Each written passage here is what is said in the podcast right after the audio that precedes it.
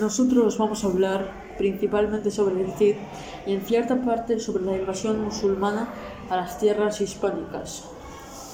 Él nació a mediados del siglo XI. Las distintas propuestas dignas de estudio han oscilado entre 1041 y 1057, aunque actualmente cuenta con más partidarios de una fecha situada entre 1045 y 1050.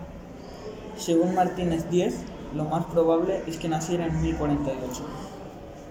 Su lugar de nacimiento está firmemente señalado por la tradición en Vivar del Cid, a 10 kilómetros de Burgos, aunque se carece a fuentes contemporáneas a Rodrigo que lo corroboran. Ahora toca hablar del origen de la otra parte. Año 711. Comienza la invasión musulmana a las tierras hispánicas.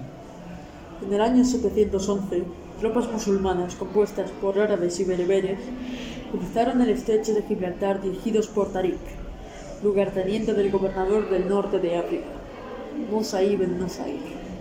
Después de esto, las tropas hispánicas se vieron obligadas a dirigirse al norte, donde se quedaron un tiempo. Pero a pesar de la invasión, algunas ciudades se pudieron mantener, por ejemplo, Toledo alberga eh, cristianos, judíos y musulmanes.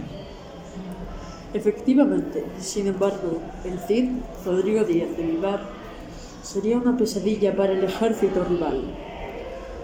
Rodrigo Díaz, muy joven, sirvió al infante Sancho, futuro Sancho II de Castilla. En su séquito fue instruido tanto en el manejo de armas como en sus primeras letras, pues está documentado que sabía leer y escribir. Posiblemente, Rodrigo Díaz acompañaba al ejército del aún infante Sancho II cuando acudió a la batalla de Graus para ayudar al rey de la taifa de Zaragoza, al-Muqtadir, contra Ramiro I en Aragón en 1063. Hablemos de la batalla de Teban, de la que salió victorioso Rodrigo Díaz.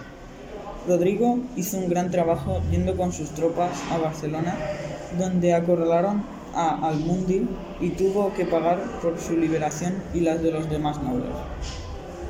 Muy interesante. ¿Sabes? Dicen que Rodrigo era el mejor soldado de todos. Sí, él falleció con 51 años en 1099. Efectivamente. Bueno, Bueno, se nos acabó el tiempo. ok, esto ha sido todo. Adiós.